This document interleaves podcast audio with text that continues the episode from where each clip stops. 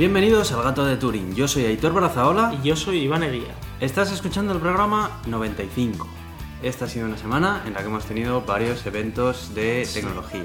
Sí, sí, ha habido muchos. Eh, hemos tenido el Google I.O., hemos tenido la Microsoft Build. Eso es. Incluso hemos tenido la Knowledge de Serious Now, que nos toca un poco por la parte en la que Sí, trabajamos. es, ¿no? es Pero- verdad, es verdad. De hecho, yo la he descubierto como una empresa más de la familia de estas que les gusta hacer las keynotes en Estados Unidos y me ha sorprendido su puesta en escena. La Sí, verdad se es les que ha ido no me lo mucho de las esperaba. manos. Pero... Sí, al final es un software más de, de uso interno empresarial, ¿no? Y como Sí. que no asociamos tanto este tipo de presentaciones con, con este tipo de herramientas, pero bueno. Silicon Valley, que está de la olla. Sí, sí, sí, en fin. Bueno, de alguna, de alguna forma eh, estamos entrando ya en esta época del año que a mí personalmente me encanta, en la que estamos viendo a todas las empresas hablar acerca de sus planes eh, durante el próximo año. Algunos de ellos emocionantes, otros decepcionantes, otros simplemente aburridos y bueno, hay un poco de todo, ¿no? Hay muchos que también acojonan bastante. ¿eh? Acojonan bastante, efectivamente. De eso queríamos hablar luego más tarde. sí. Y bueno, aparte de eso, la verdad es que han sido dos semanas que han transcurrido sin mucha más novedad, ¿no? No se me... Bueno, ha habido, ha habido novedades importantes en temas espaciales también. Ah, bueno, sí, en el tema del vamos espacio también. Sí, sí, sí, sí. chulas. Muy bien, bueno, pues eh, siguiendo nuestras dos semanas que las hemos respetado esta vez a rajatabla, Sí, vamos sí. a empezar a hablar de las noticias, si te Vamos parece. a por ello, sí. Bueno, eh, así como hemos estado hablando antes, eh, Google Duplex es una de las novedades que ha presentado Google en eh, su conferencia de desarrolladores, la Google I.O., esta semana pasada.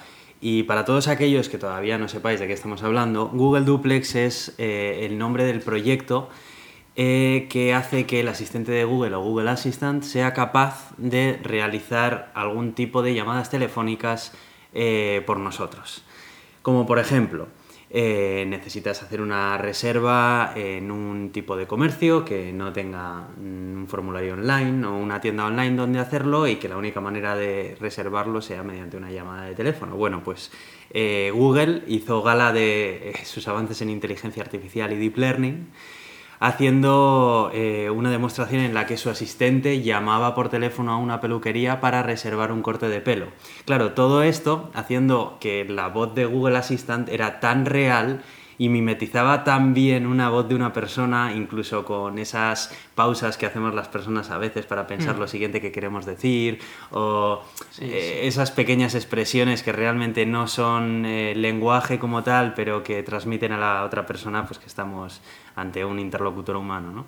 Bueno, pues resulta que eh, efectivamente se consigue hacer en esa demostración la reserva de la, Sí, del corte de esto, pelo. eh, la, la persona que estaba al otro lado de la llamada no sabía que estaba hablando con una Claro. Y claro. estaban haciéndolo en directo, la de. Claro, la eso es. Entonces, bueno, pues eh, pone dos casos. Un caso en el que la reserva ocurre, eh, realmente consigue reservarlo, y otro caso en el que pues no es necesaria hacer la reserva porque es para comer en un restaurante y el del restaurante le dice que para menos de cinco personas no hace reservas y que no hace falta que vengan y se pillen una mesa. Y en ambos casos es capaz de manejar la conversación y terminar la negociación sin que el humano se dé cuenta de que está hablando como una máquina. Y aquí es donde queríamos llegar, Iván. Efectivamente, eh, claro, el humano no sabe que está hablando con una máquina. eh, Sí, esto lo hemos hablado, esto es un test de Turing, en toda regla. Eso es. Explica qué es un test de Turing. Eh, bueno, un test de Turing lo que se, en lo que se basa es que eh, ciertas personas se ponen a hablar, llamadas jueces, ¿no? Se pueden hablar con otras personas o máquinas, no se sabe cuáles, si son personas o máquinas al otro lado. En principio el test de Turing se hace por texto, es decir, se hace escribiendo. También es verdad que el test de Turing es más amplio en el sentido de que pues, pueden hablar de cualquier cosa del mundo y de- del universo. Entonces, en esa interacción, el juez tiene que decidir si es una persona o una máquina. Entonces, Sí. se hace muchísimas veces y si más de la mitad de los jueces consideran que un ente es una persona en lugar de una máquina, si es una máquina se considera que ha superado ese test Sí, y que Turing en su día cuando inventó este test dijo que era porque la máquina pensaba, tenía Sí. consciencia. A día de hoy ya se sabe que no, que se puede superar un test de Turing sin que la máquina tenga consciencia, pero ya es un test muy, muy, muy avanzado. Es un test extraordinariamente avanzado Sí. en el que hasta ahora, por ejemplo, las, las máquinas que lo habían superado lo habían hecho haciéndose pasar por niños o adolescentes, es decir, eh, hace poco creo que el récord está como una niña de 16 años o algo Mm. que sí, se hacía pasar la máquina por una niña de 16 años y le estimó a los jueces. Los jueces pensaban que era precisamente una niña de 16 años, pero no, era una Claro, máquina. al final, eh, haciendo una niña de 16 años, lo que consigues es acotar un poco el contexto Claro, de los es. tipos de conversaciones que puedes tener con, con una Eso persona es. de esa edad. Aquí también ocurre algo parecido y es que de momento Google Duplex está únicamente enfocado en el contexto de una conversación de una reserva de algo Sí. eh, contra, contra un negocio. Y luego además yo creo que también juega con otra posible ventaja que no la jugaría en un test de Turing real, que es que el usuario no sabe que está participando en un test de Turing. Sí. Y si no me equivoco, en, en un test de Turing, Sí, digamos, el puro, lo sabe, sí. El, el humano sabe que entre las personas que con las que habla hay una máquina. podría haber pero, una máquina, O podría sí, haber, sí. pero sabe que eh, tal, ¿no? Sin embargo, aquí, sí. claro, habla con una persona que no. Claro, aquí ha surgido la polémica, ¿no? ¿Debería decir que es Google Assistant una máquina antes de empezar a hablar o no? ¿Tú qué piensas? Yo creo que no, al fin y al cabo, eh, o sea, mientras no haya un problema comunicativo, ¿no? Entre Mm. la máquina, entre el aparato este de Google y la persona que está al otro lado, pues le da igual que sea una máquina. Ahora, viene un problema aquí. Y es que eh, se puede usar esto para spamear todo. Es decir, puedes poner al Sí. Google este a llamar a todo el mundo, a todas las esto, y reservar Ya. sitio en todos los restaurantes de la ciudad, en, en todo esto. Y esto es el problema. Sí. Y es donde veo mayor problema de todo Sí, esto. yo también. Yo creo que aquí Google va a tener que preocuparse más de eh, prevenir que la herramienta sea mal utilizada Mm. y eso es algo que ya le ocurre con otras plataformas un poco menos inteligentes, como por ejemplo YouTube, que, que siempre estamos con polémicas de que si Hmm. la inteligencia artificial de YouTube ha eh, detectado como falso algunos tal, bueno, pues aquí puede pasar lo mismo, ¿no? Eh, con respecto a una persona o no, yo creo que tampoco debería decirlo. Porque yo creo que en el momento en el que lo diga, la persona que está al otro lado ya va a ser reticente a continuar hablando con ella, o al menos va a modificar su manera de hablar. Sí, sí, igual no inten- intenta ser más clara o, o hacer cosas más específicas. Si la inteligencia artificial le dice un par de veces no, no tengo espacio en el calendario en ese momento, Sí. igual la otra persona deja de hablar o le dice, va, esto es un rollo, se está metiendo en un bucle o alguna cosa. Y en cambio, no saber que, que es una máquina puede hacer que la conversación sea mucho más fluida Sí. y que al final consiga en este caso una reserva o a saber si el año que viene, pues yo que sé lo que Mm. leches conseguirá, ¿no? Yo creo que eso pasa también como en los buscadores, que al final Mm. si sabes cómo funciona un buscador por debajo, muchas veces buscas de una determinada manera y si no, pues Sí. haces sentencias completas, incluyes artículos o no. o- Sí, lo, lo mítico de usar keywords, ¿no? Claro. el usar cuatro palabras que sabes que pueden estar en lo que sea que estás buscando y, y luego, claro, lees eso y lo que has escrito y no tiene ningún sentido. No tiene ningún sentido, pero claro, una inteligencia como esta está más pensada precisamente para el usuario que no Sí. sabe que funciona con keywords. Eso es. Igual te va a funcionar peor en el momento en el que tú sepas que hablas con una máquina y dices, no, Mm. voy a intentar ir al grano, pero igual realmente es al revés. Se lía, ya.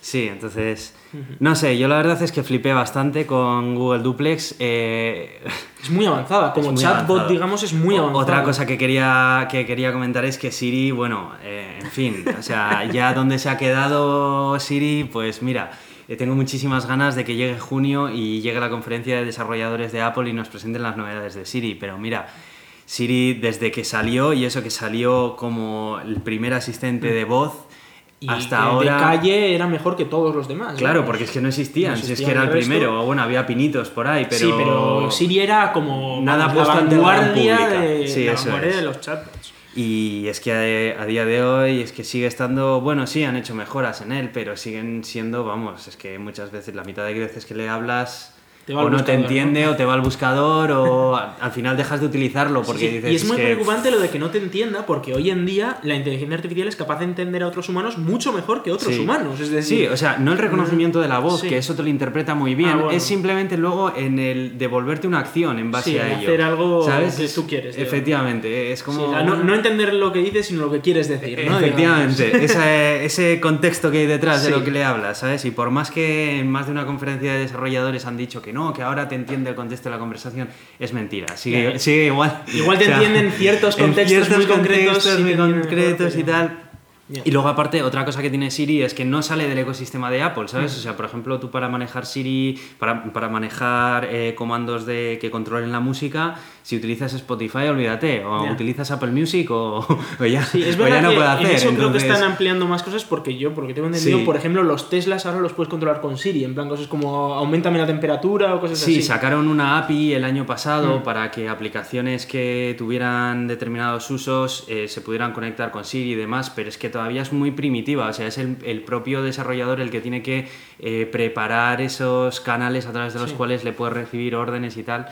Pero nada tan avanzado como esto, es que esto se salta, di- salta directamente al mundo real. Sí, claro, O sea, es que estamos hablando de que Siri en un contexto dado le puedes pedir acciones y este, el Google Duplex, está entendiendo lo que está ocurriendo en la conversación. Es decir, solo Sí. entiende de reservas, pero de reservas entiende lo que está ocurriendo. Si le dice el camarero, pues oye, es que no abrimos hasta las 8, pues Google Duplex entiende que la hora de apertura es las 8 y que antes de eso no puede hacer una reserva. O sea, eh, hay muchísimo Sí. contexto por detrás que, que no existe en otro tipo de asistentes.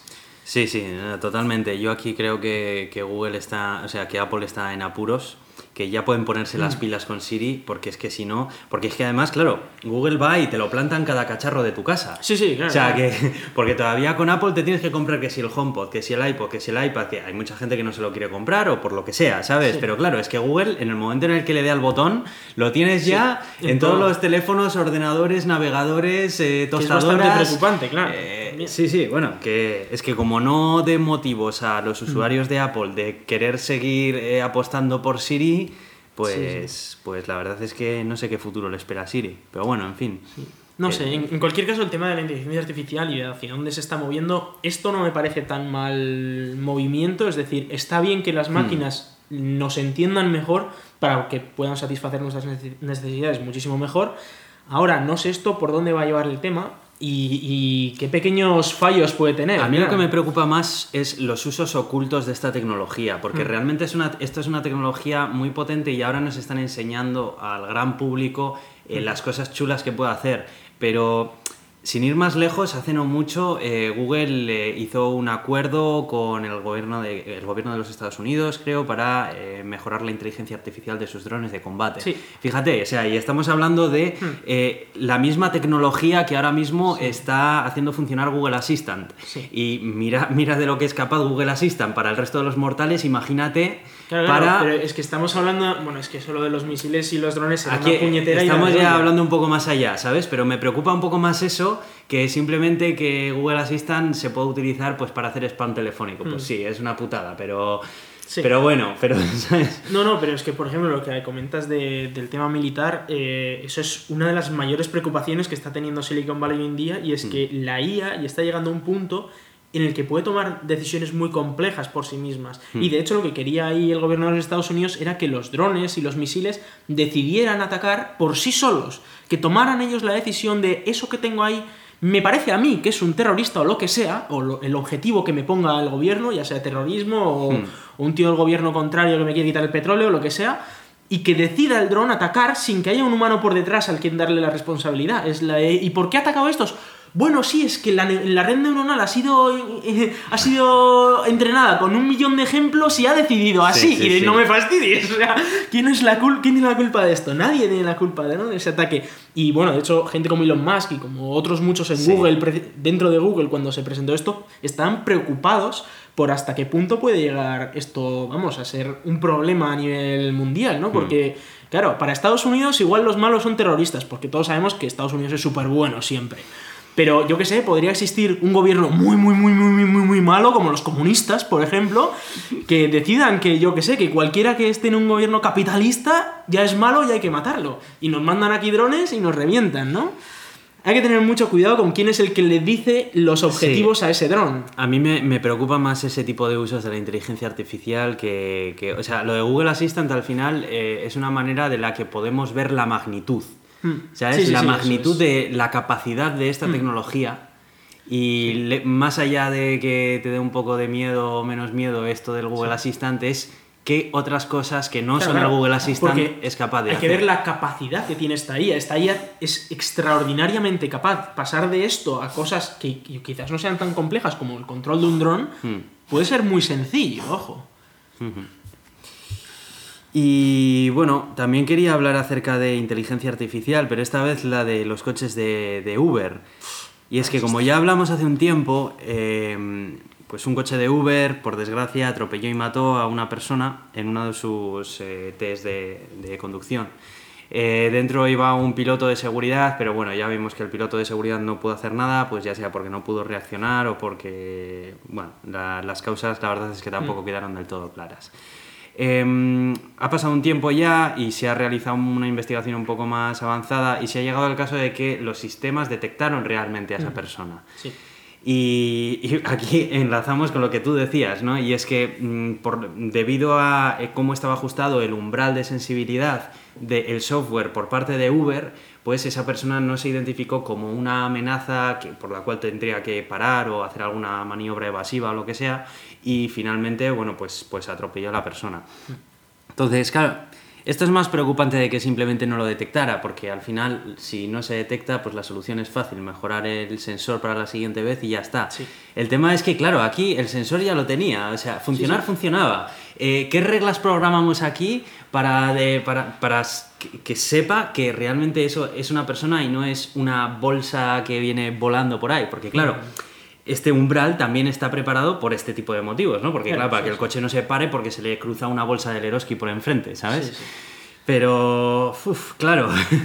Eh, bueno, no sé, a ver, el caso es que a un humano esto le pasa y yo creo que todo el mundo lo asume. Es un humano, ha sido un accidente, ha sido terrible y ya está.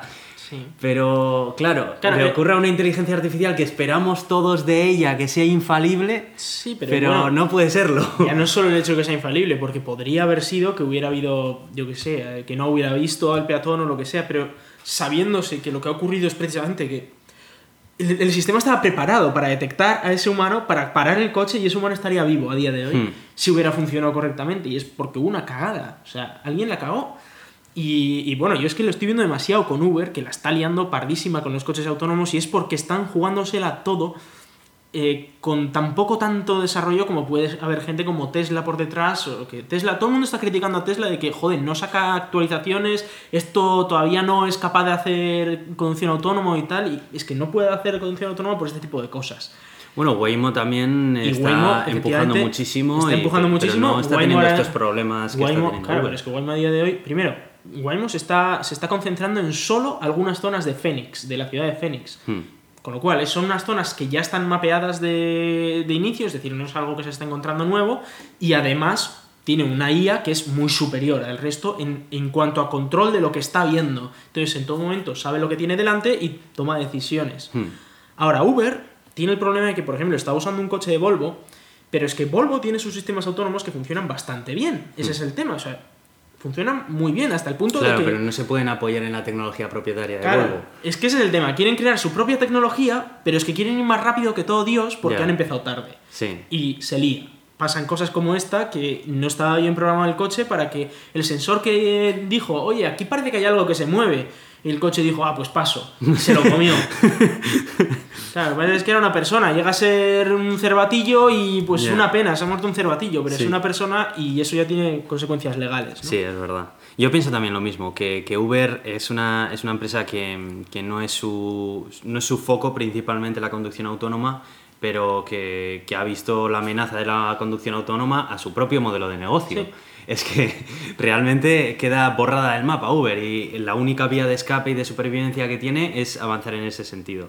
Y sí que es verdad que, que- que está siendo muy temeraria en las decisiones que está tomando a la hora de desarrollar algo tan sí. complejo Mm. como es la conducción autónoma, que no es algo que no es una aplicación para el móvil. o sea, estamos hablando de algo con muchísimas implicaciones éticas, tecnológicas y, y algo, bueno, pues eso, en definitiva, muy, muy complejo. Y se está viendo, por ejemplo, en las estadísticas de disengagement, que se llama, que es cuando el, el coche ve que no puede enfrentarse a la situación y le dice al conductor en cuestión, oye, por favor, toma tú el volante porque yo no puedo con esto. Hmm. Y Uber, vamos, le pasa una vez cada 50 kilómetros. En cambio, estamos viendo a cosas como Waymo que no le, pos- no le pasa nada más que una vez cada 9.000 Ah, se saben esos datos, Se no saben conocía. esas estadísticas porque eh, obligan los gobiernos de los diferentes estados obligan a publicarlas. Eh, Mm. Creo que solo Arizona y California permiten este tipo de pruebas. Hmm. Y entonces todos tienen que publicar esos datos. Y de hecho a Uber le han quitado la licencia precisamente Sí, por la que ha liado. sí, sí, ha perdido el permiso para hacer Eso pruebas en Arizona. Pero, pero claro, o sea, estamos hablando de que Waymo está perdiendo, o sea, es decir, el coche, una vez cada 9.000 kilómetros, le dice al conductor, oye, por favor, toma el control porque no puedo enfrentarme a esta situación, mientras que el de Waymo es una vez cada 50 kilómetros. O sea, perdón, No. el de Uber es una vez cada 50 kilómetros. Es, sí, que es, es que- muchísimo, es muchísimo. Claro, o sea, es, está peor que Tesla. Y eso que estamos hablando de que es- está en zonas controladas, porque no es, Tesla lo ha echado ahí a la carretera y vas por donde vas. Eh, Uber está en zonas controladas haciendo estas pruebas, como está haciendo lo Waymo, pero que me parece normal. Es decir, Hmm. empiezas en una zona controlada y luego ya te vas a lo loco. Hay diferentes maneras de verlo, ¿no? Esto es un tema muy delicado y las empresas que se estén encargando Mm. a ello tienen que ir con muchísimo cuidado para no dañar la propia reputación de la ese tecnología es el mayor futuro. problema, claro. Porque luego al final la gente con lo que se queda, la gente de a pie que no está todo el día leyendo estas noticias, es con que no sé qué coche que conducía solo atropelló a una persona. Sí, y quita, quita, no, déjate que donde esté lo tradicional, a mí no me líes. Claro, el tema ¿Sabes? es. O sea, luego ves las estadísticas y no tiene ningún sentido, Claro. ¿no? Porque, eh, por ejemplo, hablando de Tesla, ya se sabe que los coches que están que tienen autopilot de media tienen un 40% menos de accidentes. Lo que pasa es que cada vez que tiene un accidente salen las noticias, mientras que cuando no, no salen, ¿no? También pasa con, con estos coches autónomos que, claro, igual ya de por sí son más seguros, pero cada vez que ocurra algo van a salir en las noticias. Entonces, tienen que tomar un extra de precauciones precisamente porque, para que la gente no se acojone, porque es que precisamente el que existan hace todo más seguro, con lo cual lo, lo ideal sería que no salieran ese tipo de noticias. Y tampoco se ven las noticias de los accidentes que evitan este tipo de sistemas, que los hay. Y de hecho hace un par de semanas vimos también algún Tesla que se salía de la carretera para evitar un camión y cosas así que... Sí. A ver, estamos hablando de que estos, estos coches están evitando accidentes.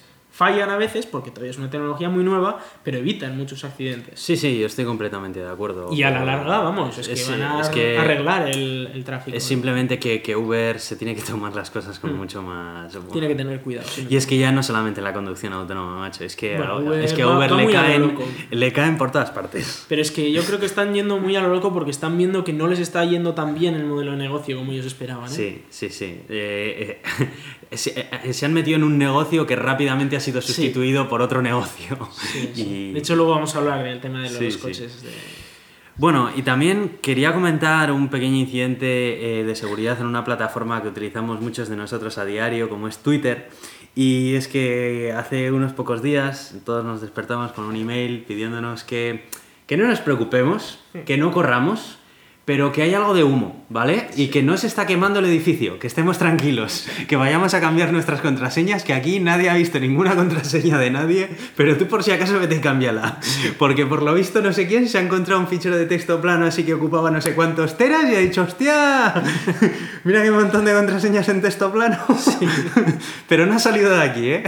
Bueno, en fin, claro, eh, dijeron esto y rápidamente eh, un montón de gente se empezó a llevar las manos a la cabeza. En parte también con razón, ¿no? Porque le querían quitar hierro al asunto a algo que dices, hombre, vale que no te las hayan robado. Pero, Vamos a creerlos. ¿qué hacía? ¿Cómo puede ser posible? ¿Cómo tu arquitectura de seguridad de software permite que existan sin cifrar todas las contraseñas de tu plataforma en algún sitio? Me da Sí, igual sí. dónde. No debería, no debería ser posible directamente. Es decir, eh, la contraseña, según llega al servidor, se tiene que hasear y ya no se sabe nada de lo que había antes. Debería Claro, claro. desaparecer la información de la contraseña.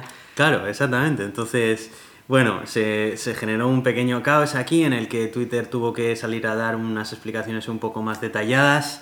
eh, a pesar de 330 millones de contraseñas, ya todo esto, que no estamos hablando de 45. ¿eh? Sí, sí, sí, sí.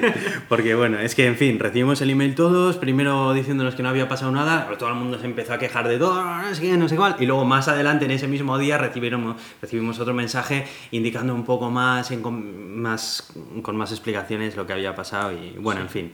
En realidad no ha sido, por lo visto, un incidente grave, pero, pero sí que me, me ha llamado la atención eso, ¿no? Que, que le querían quitar hierro al asunto en algo que no debería de ocurrir y luego cuando se las ha visto el plumero, así, no, no, no, pero que no, que... no". A mí me preocupa un par de cosas. Primero, la frase de parece ser que nadie ha visto estas contraseñas. y luego la, la cosa de que es que un ingeniero se lo encontró de repente.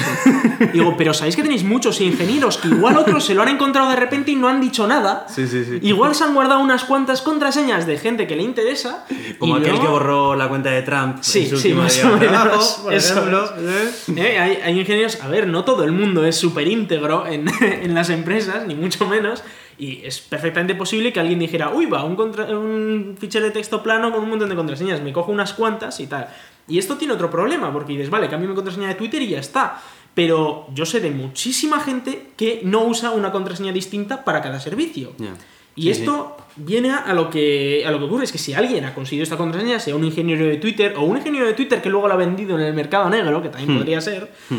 eh, esta contraseña asociada a tu usuario o no asociada se puede usar para entrar en otros servicios en los que has usado tu misma contraseña. Sí, Entonces, si has repetido tu contraseña, en, yo que sé, en tu correo electrónico, en Twitter y en tu cuenta del banco, pues esta persona por lo de Twitter puede entrar a tu correo electrónico y a tu cuenta del banco. Sí, Así es- que Eso es algo que mucha gente no se da cuenta y es que sí. Mm. es muy fácil de hacer. O sea, en el momento en el que consigues una contraseña, vas a cualquier servicio de esa persona. Empiezas a o sea, probar y- Empiezas a probar y, y tienes Y una alta, alta probabilidad. La mayor parte de la gente repite contraseñas. Hmm. Lo entiendo por la parte de que es más fácil recordarlas, pero eh, hay, hay otros sistemas. Sí, sí, eh, Podéis coger una, una, una frase muy larga, cambiar trozos de la frase según el servicio, lo que sea.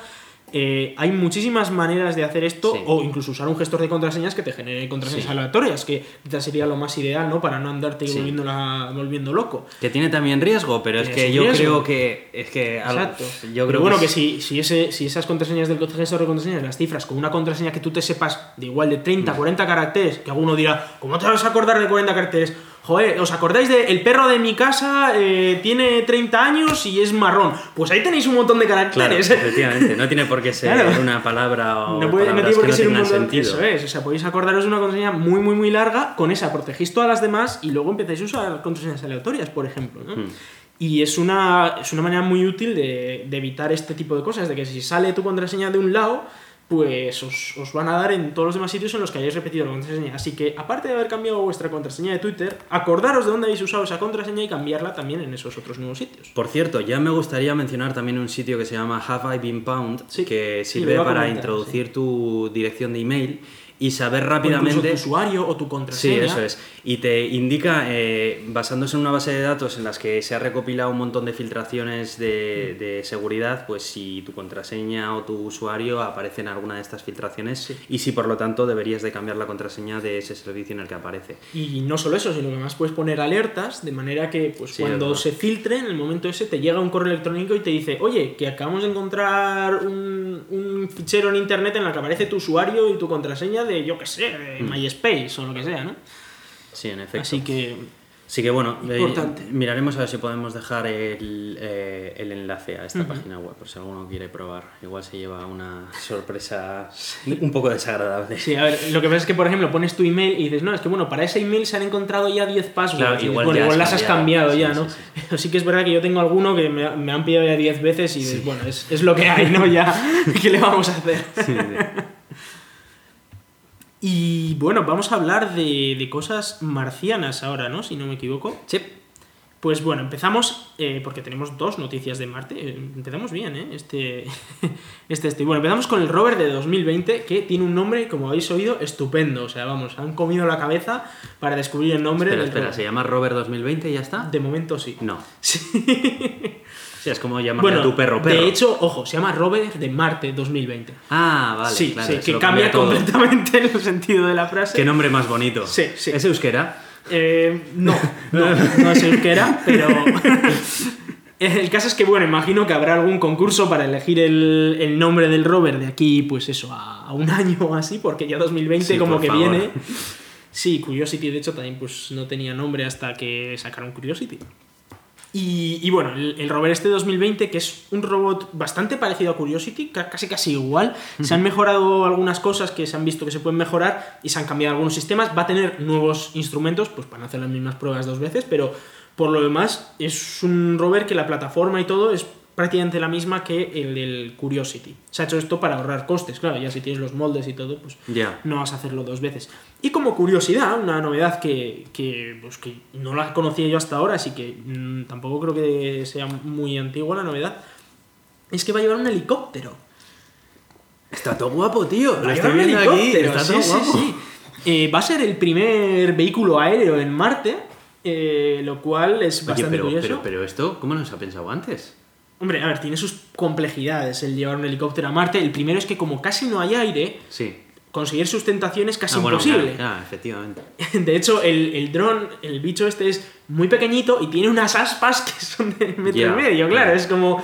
Y además va a tener el doble de revoluciones que un helicóptero en la Tierra. Va a tener como 3.000 y pico revoluciones y va a tener dos aspas mm, rotando contrarrotatoriamente. para Imagino que al tener menos rozamiento con el aire será más fácil hacer que giren al doble de velocidad. También, ¿no? claro. Es más fácil que gire más rápido, pero a su vez es más difícil que consiga la, la fuerza. También tiene otra ventaja, y es que como allí pesa menos, es un dron que, que aquí pesa 1,8 kilos, pero que allí va a pesar 0,7 kilos, ¿no? Entonces, eh, al pesar menos, pues también es menos la fuerza que tienes que hacer para, sustentarte. Han hecho sus cálculos, parece que cuadra, así que van a llevar un helicóptero allí con la idea de que pues vaya investigando por la zona y vaya descubriendo cosas, que va a poder sacar fotos muy espectaculares desde el aire, algo que no estamos acostumbrados. Sí, sí. no, estamos no, acostumbrados a las visiones por satélite, digamos, o a que el Curiosity con su mástil pues vea cositas a un par de metros de altura, pero esto ya va a ver igual a 50 metros, perspectivas muy nuevas, vamos a poder ver incluso vídeos y bueno, eh, va a ser espectacular, la verdad, lo del, lo del dron. Oye, con lo, diferencia, lo diferente en apariencia que tiene todo, ¿cómo no le han puesto un nombre diferente a esta cosa, hombre, por Dios? ¿A cuál? ¿Al dron este? ¿Al Sí. helicóptero? Bueno, todavía no, no tiene nombre oficial, que yo sepa, ¿no? Pero bueno. Pero bueno, eh, veremos, veremos cuando se, se ponga el tema de los nombres. Si queréis, pues proponer tú uno, probablemente. Eh, aunque probablemente solo elijan nombres estadounidenses, pero bueno, es lo que hay. Bueno, le podemos mandar ahí alguno en euskera, joder. sí. No, pero me refiero es que solo suelen coger a, a un nombre propuesto por alguien estadounidense. Oh, y normalmente suelen tener que ser niños, pero bueno. Vale. Eh, Curiosity fue una niña de 7 años o algo así que lo dijo, pero tenía que ser estadounidense porque si no, no, no, no mola. No es suficientemente puro. Pero bueno, va a, ser, va a ser divertido porque va a ser el primer helicóptero en Marte. Ojalá que haya muchos más, la verdad, porque estaría, estaría muy chulo. Eh, se puede investigar muchísimo desde el aire. Obviamente, a ver, tiene un problema, es que la batería se le acaba enseguida y tiene que pararse, esperar a que se cargue con el sol, porque tiene un panel solar justo encima, y luego volver a volar un poquito y así una y otra vez. Y, y, bueno, no, no va a durar mucho tampoco porque tienes el problema de que entre el polvo y tal, pues los paneles solares pues no... Y este aparato no puede funcionar con esa pila de plutonio que suelen llevar. eh, ¿Cómo se llama? Es el RTG, ¿no? Sí, el el, RTG. el problema que tiene es que un RTG pesa muchísimo. Ah, bueno, claro, claro. Y eso no lo levantas ni de palo. Claro. O sea, una opción No, podría ser, ¿no? Eh, que, por ejemplo, se pudiera conectar al, al, al rover, ¿no? Y de alguna manera que el rover lo cargara. Ujú. Pero es bastante complejo, imagínate hacer eso en. Marte de manera autónoma, que se conecten y tal. Es, es muy complejo. Bueno, Uber creo- está haciendo unos adelantos Sí, mucho sí, en cosas sí. autónomas. Igual podrían encargárselo a ellos, ¿no? Sí, estás tú para poner algo como con la tecnología que tiene Uber en Marte, que, que si falla, vete tú a repararlo, ¿eh? Vete tú a repararlo. Nada, aquí lo que habrán dicho es la cosa más sencilla, digamos, que tampoco es sencillo, ojo, pero dentro de las posibilidades habrán dicho, bueno, que es lo, lo que sabemos hacer y lo que hasta ahora ha funcionado. Pues le pones un panel solar y aunque tira, aunque solo pueda hacer unos metros todos los días, pero bueno, por lo menos Hmm, mantener la complejidad al eso es, mínimo. que intente mantener la complejidad al mínimo, que ya bastante complejidad tiene mandar algo a Marte y controlarlo desde aquí con todas las latencias y todo que hay, ¿no? Hmm. Pero bueno, puede, puede ser muy, muy divertido y, y veremos a ver cómo, cómo se ve. Y eh, en cuanto a Marte, ha despegado eh, hace, hace unos días, el 5 de mayo, eh, la sonda InSight, que eh, igual algunos se, se va a echar las manos a la cabeza porque, claro, estamos habituados a un, a un rover que se va moviendo por Marte y este es un bicho que va a estar parado en un sitio para siempre ya. ¿Qué me dices? ¿Y qué Sí. va a hacer? Va a hacer muchas cosas, pero eh, tiene varias cosas interesantes. Por ejemplo, una de las cosas más chulas es que lleva unos instrumentos de meteorológicos para saber temas meteorológicos de Marte que son españoles y son los mismos, bueno, muy parecidos a los que llevaba el Curiosity. Ujú. Son una estación meteorológica que va a sacar pues temperatura, humedad, eh, presión y cosas así para saber más de la zona en la que esté Insight. Pero hay dos instrumentos que son la clave en esto y que de hecho le dan el nombre a la propia, a la propia sonda, ¿no? Eh, uno es un sismómetro y el otro es un taladro de como dos metros o algo así. Eh, vamos a explicar un poco lo que es cada cosa para qué sirve. El taladro, bueno, es para hacer un agujero. Tampoco, tampoco es mucho más allá, ¿no? Pero lo que quiere descubrir es primero eh, a ver si hay hielo, por ejemplo, justo debajo de la superficie, porque hasta Sí. ahora el taladro más tocho que hemos llevado allí es el que lleva el Curiosity, que de profundidad creo que alcanza unos 15 centímetros. Que está bien para ver un poco así tal de que está hecha la roca, Sí, pero pero, no puedes ver mucho a profundidad, no, no hay mucho. Entonces ya, si le metes unos metros para abajo, ya puedes empezar a sacar información de, yo que sé, podría haber depósitos de hielo, podría haber otro tipo de compuestos que pueden ser interesantes. Y luego, el sismómetro este eh, tiene el objetivo de saber cómo está hecho Marte por dentro, pero en plan a capas de... como una capa de cebolla, ¿no? Como en la. Tierra sabemos que hay un núcleo, luego hay un manto, luego tal. Sí. Pues la idea es saber lo mismo sobre Marte, qué leches hay ahí dentro, ¿no?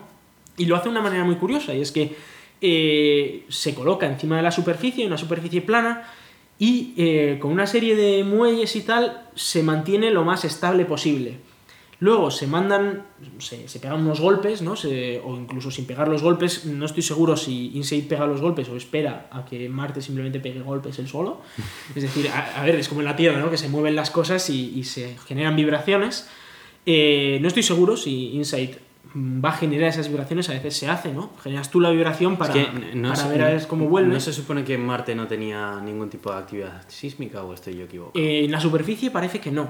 Ah. Pero bueno, a ver, actividad sísmica en el sentido que no hay placas tectónicas, Sí. no, no hay volcanismo ni nada, pero hombre, vibraciones tiene que Tiene tener. que ver. Y, y la clave de, de esas vibraciones es que según la longitud de onda de la vibración, pues pasa por diferentes tipos de materiales de una manera distinta. Eso Mm. pasa como con la luz y el agua, por ejemplo, que, se, que hay difracción, etcétera, las ondas giran y esas cosas. Entonces, según cómo por dónde vienen las ondas y qué tipo de ondas vienen, puedes caracterizar a qué altura hay diferentes tipos de materiales en Marte, ¿no? A qué profundidad, digamos. Sí. Y con eso vamos a saber, pues, por ejemplo, si tiene un, líqui- eh, tiene un núcleo líquido Marte, que parece que no, pero bueno, sí que debería tener un núcleo que es más denso que, que el resto, ¿no?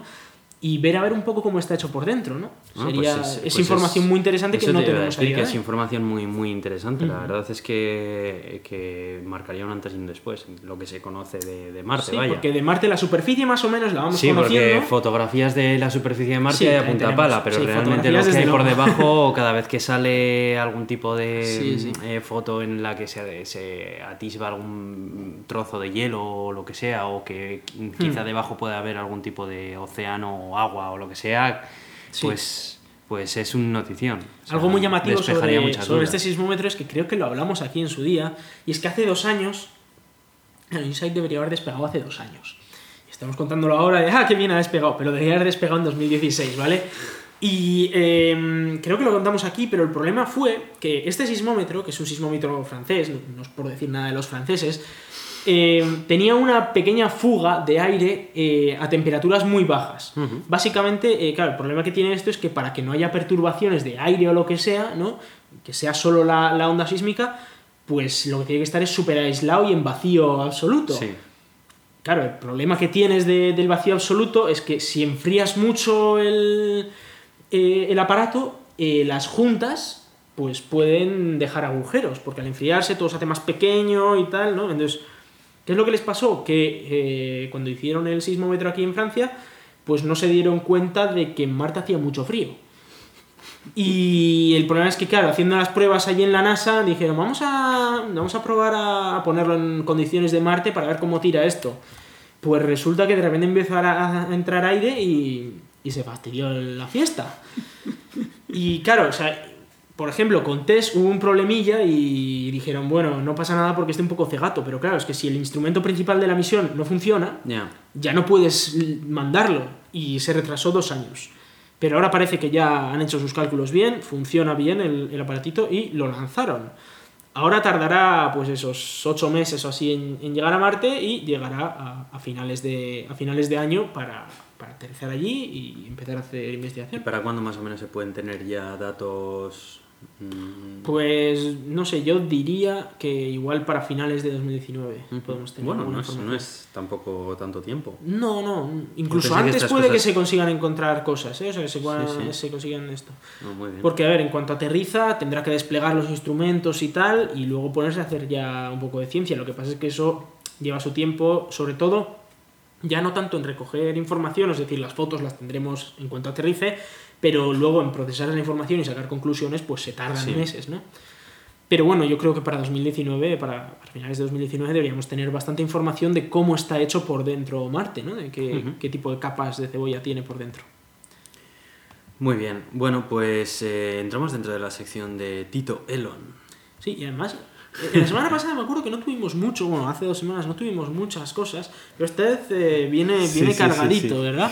¿Quieres Bueno, hablar tú de, de venga, los va. Bueno, pues eh, hace, hace poquito en las redes sociales eh, Elon Musk, bueno, este viernes pasado creo, eh, envió un vídeo en el que se puede apreciar cómo es uno de los primeros túneles que están haciendo con su empresa The Boring Company.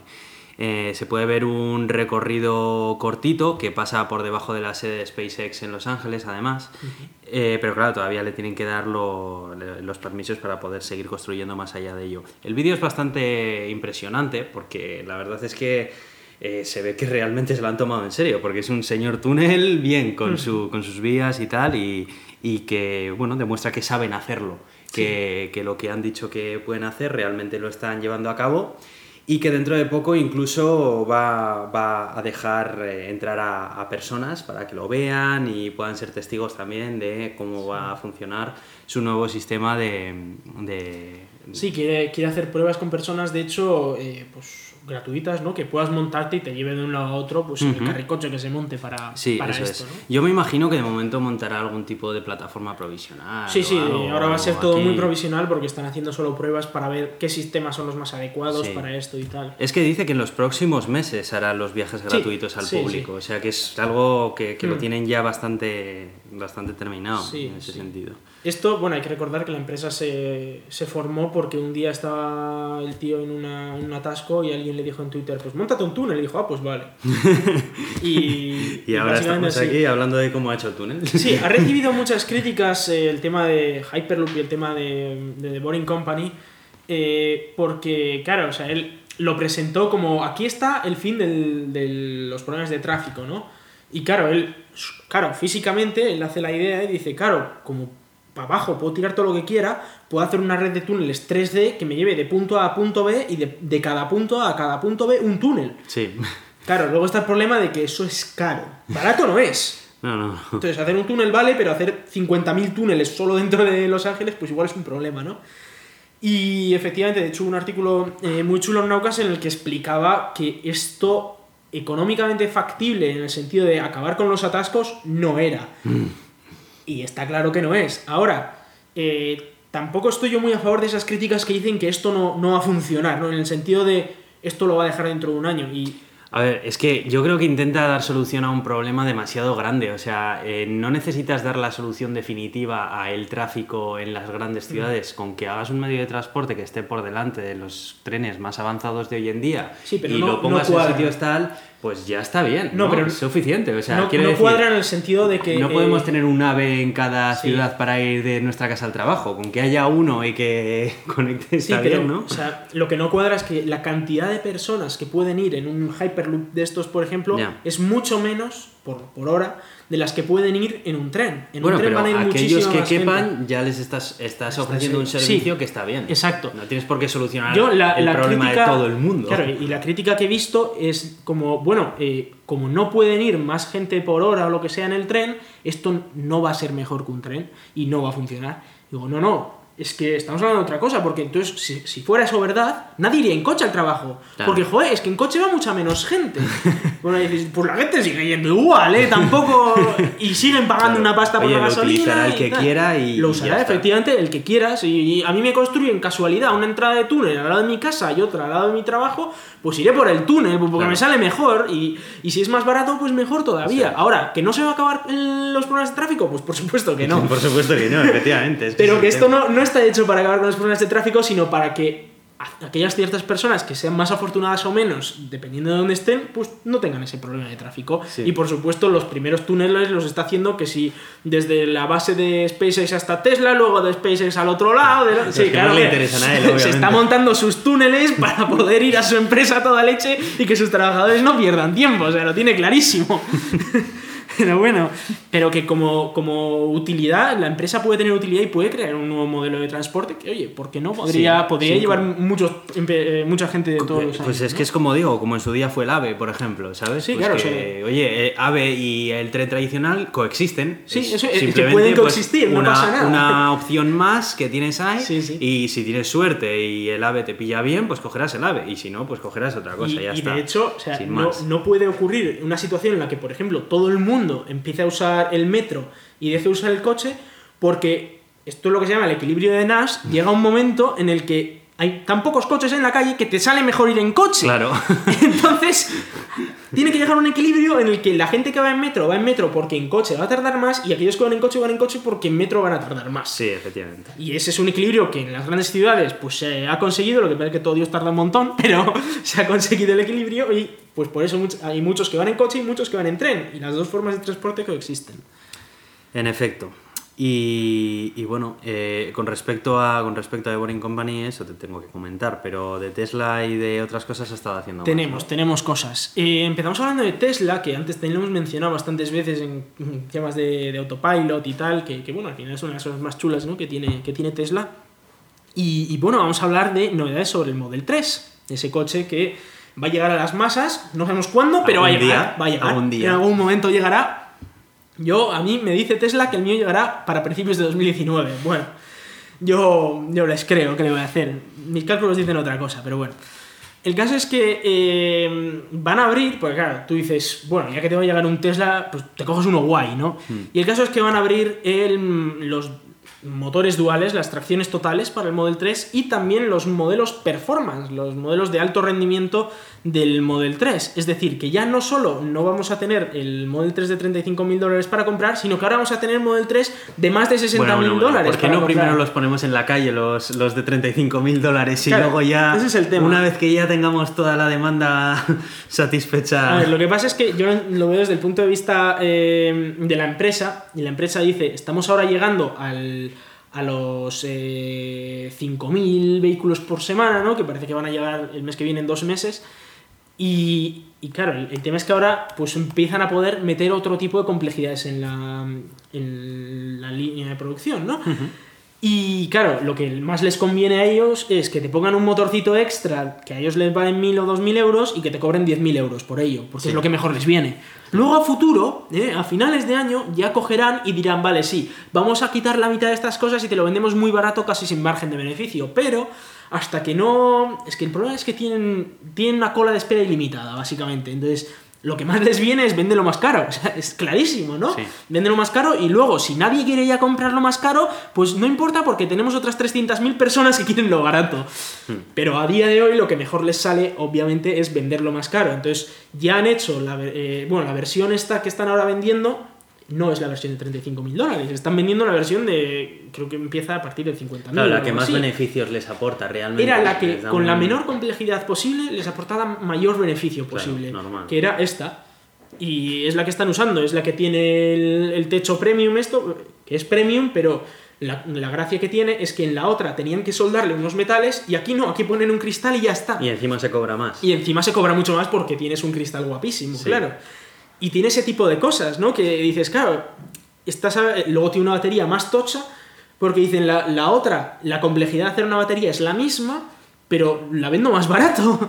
si puedo coger una más grande y la vendo más caro, pues mayor margen de beneficio, ¿no? Ahora lo que han dicho es, pues si tenemos que abrir más mercado, lo que vamos es le ponemos otro motor y algunos, si quieren encima meterle un motor más potente, pues mejor, porque van a pagar más por ello.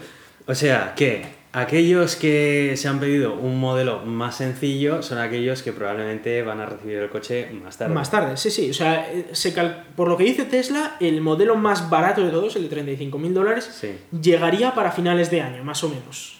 Y bueno, a mí me da igual porque aquí llega más tarde todo, o sea que esa es una de las ventajas que tenemos en Europa, que cuando llega aquí más o menos todo estará decidido, ¿no? Sí. Y, y bueno, sí que como curiosidad ha dicho que eh, no van a traer suspensiones de aire estos modelos que se van a vender la semana que viene, lo cual es una primicia en Tesla porque hasta ahora siempre los modelos de alto rendimiento iban acompañados de serie con el modelo de suspensión por aire. Y esta vez ha dicho que lo de la suspensión por aire hasta el año que viene nada porque es demasiada complejidad para la actual línea de producción. Es decir, que vas a poder tener un coche que es eh, de alto rendimiento, pero es de alto rendimiento recto, porque como gires, eso no va a ir tan bien. ya. Entonces, bueno, pues... En fin, que a mí me da igual porque a mí me llega muy tarde y no me voy a gastar otros 20.000 euros en, gast- en comprarme un High Performance, pero bueno. Que... Muy mal, Iván, muy mal. Sí, ya estamos Es que- como para gastar en esas chorradas. Sí, tío, y si ya que compras, compra bien, hombre. Sí, ¿no? Vaya tela. En fin. Bueno, también ha salido a la palestra por datos acerca de su eh, red de conducción autónoma, pero por lo que hemos estado comentando, realmente no son datos ni concretos ni nada nuevo que no se haya dicho, más allá de que Eh, sí, que va a existir. Sí, Una red eh, de conducción La autónoma. única novedad, eh, bueno, esto estamos hablando de, de la Tesla Network, ¿no? Que Sí. Creo que la comentamos aquí en su momento cuando hablamos del plan maestro parte 2, que Sí. lo publicó Tesla y dijo, oye, esto es lo que vamos a hacer a partir de ahora. Es cuando hablaron de una furgoneta, de- del camión, del Model 3, de tal. Lo presentaron porque la parte 1 era hasta el Model 3, o la parte 2 era del Model 3 hasta tener ya un sistema hecho, ¿no? Y parte de ese plan maestro era crear una flota de coches autónomos de Tesla, en la que algunos los pondría la propia empresa y otros sería de gente como tú como yo, que igual pues tenemos un Tesla y claro, está ahí aburrido pues todo el fin de semana, menos a la, de 4 a 6 de la tarde, el sábado, pues el resto del tiempo que coja el coche, se salga de su garaje y empieza a recoger gente y llevarla a otros sitios. Que eh, tiene obviamente sus partes buenas, como es que esa gente pagaría y te pagaría a ti gran parte, lo que dice Tesla es que la mayor parte de ese dinero te llegaría a ti, y, y eso es una buena parte, obviamente, porque ganas dinero mientras tu coche está aparcado, igual hasta se puede pagar solo, no digamos el coche, tiene la putada de que a ver quién leches metes en el coche y cómo te lo dejan, ¿no? Mira, es que además siendo un coche tan caro, Sí, ha, ha dicho eh, ciertas... Sobre eso ha, ha dado cierta información. La primera es, vas a poder decidir quién entra y quién no en tu coche. Puedes decir que solo entren tus familiares, por ejemplo, ¿no? Incluso que no tengan que pagar porque son tus familiares y tienes, bueno, precio amigo, ¿no? O solo tus amigos o ciertas personas. Luego, los, los que vayan en el coche, pues van a ser, eh, van a recibir una puntuación. Es decir, que tú vas a poder puntuar, oye, he dejado a un extraño, pero a esta persona le puntúo con X puntos, ¿no? Y puedes decir que solo entren en tu coche aquellas personas que tengan la máxima puntuación. Y dices, bueno, pues estos ya han, han entrado en 10 Teslas y no los han roto, pues vamos a pensar que a mí tampoco me lo va a hacer, ¿no? Pero que vas a tener esas opciones para decidir quién entra y quién no. Y la otra, el otro detalle que he dado es el cuándo, ¿no? ¿Cuándo va a ocurrir esto?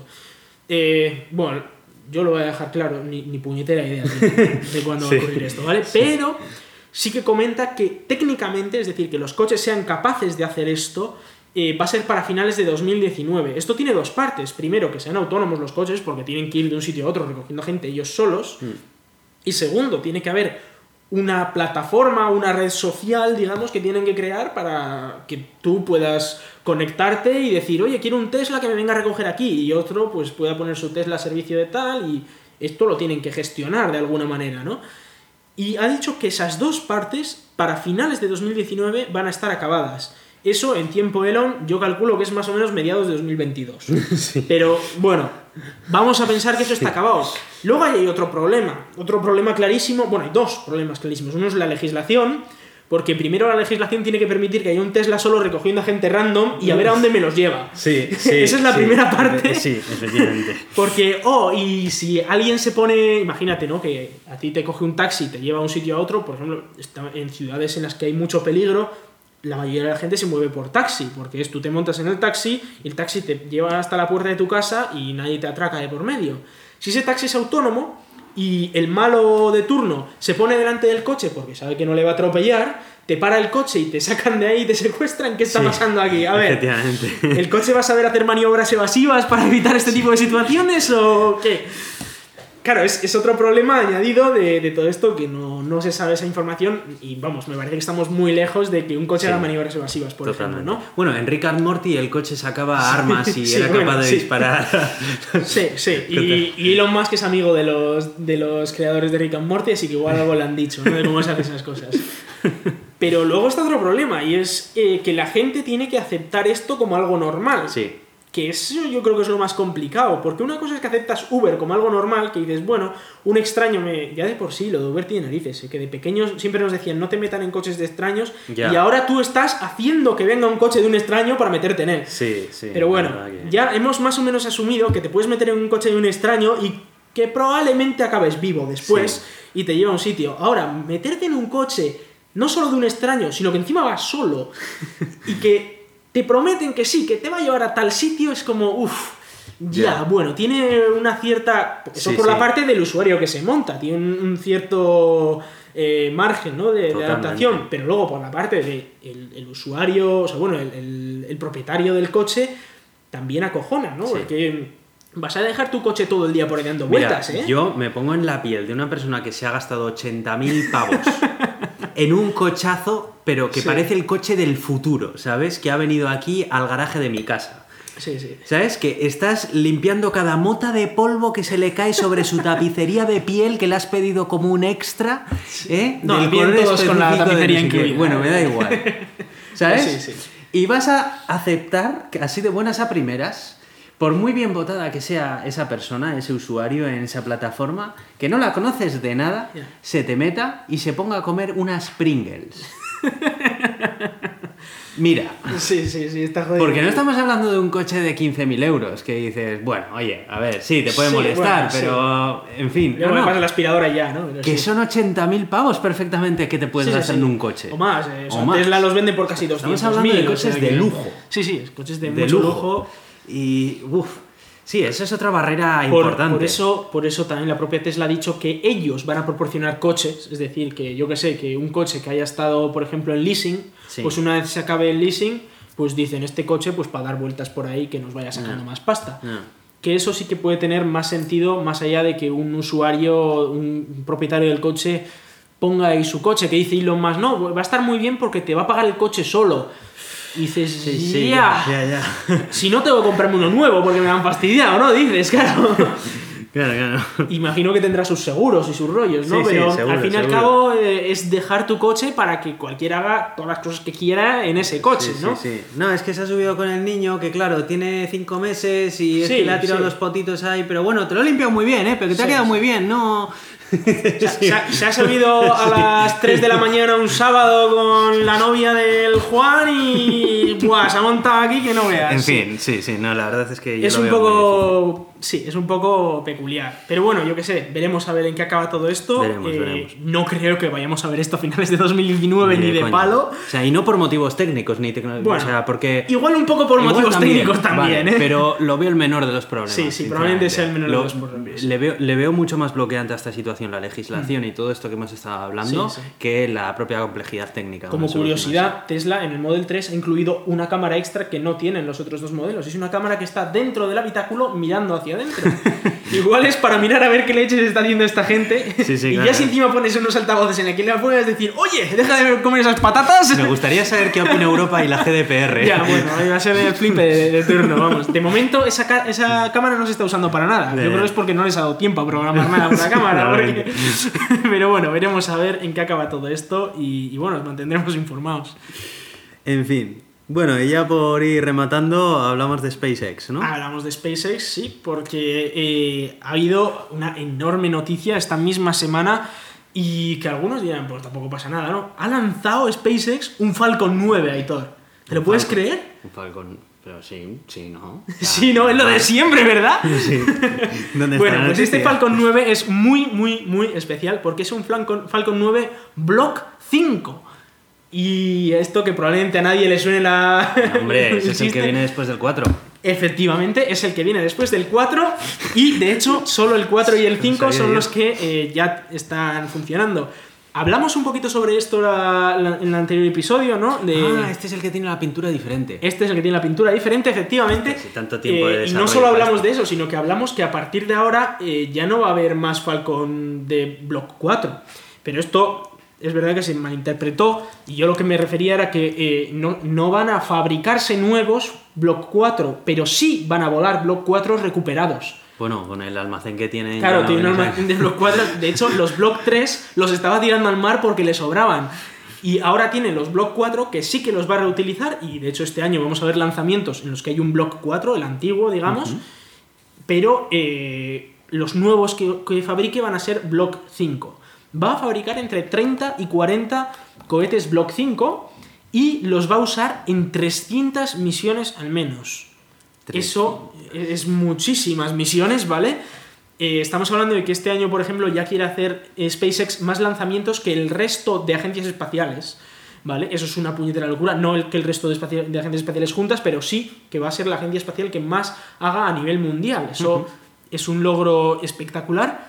Y estamos hablando que está compitiendo contra cosas como la Agencia Espacial China o la Agencia Espacial Estadounidense o cosas así.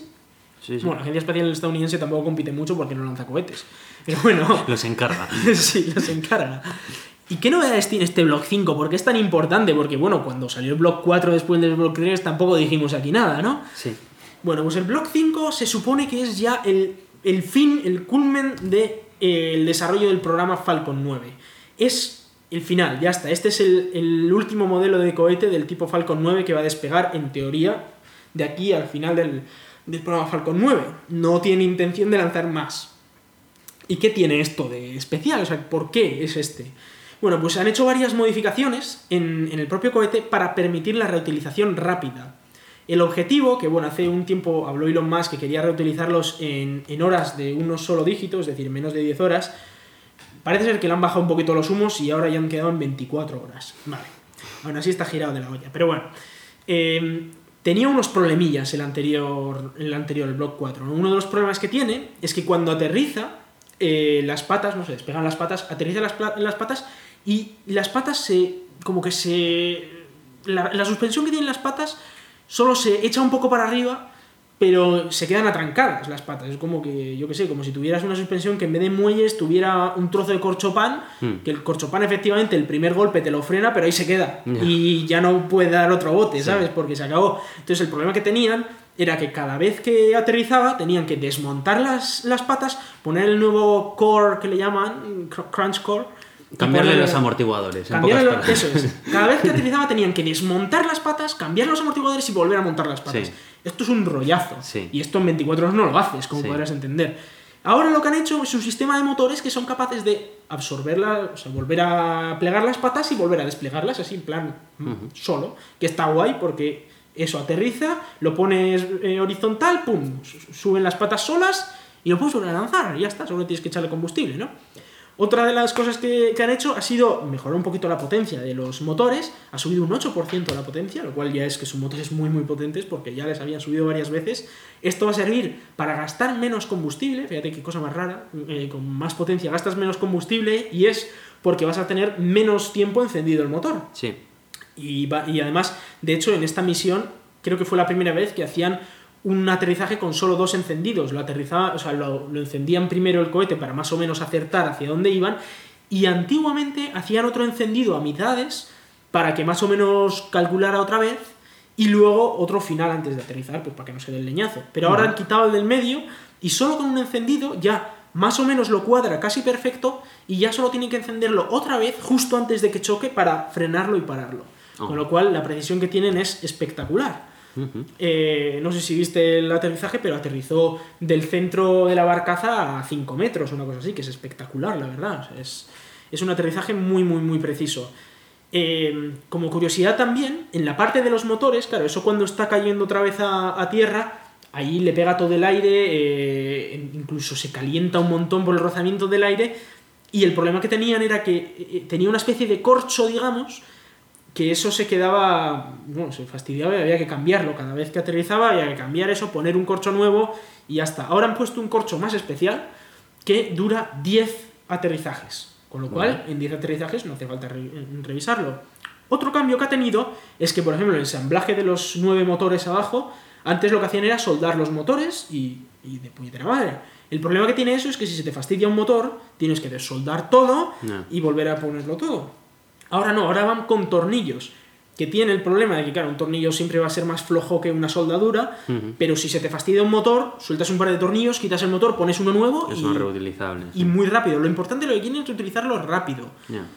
Este año no vamos a ver esa locura de las 24 horas, pero parece ser, por lo que ha dicho Elon Musk, que el año que viene ya van a intentar un- una reutilización en 24 horas.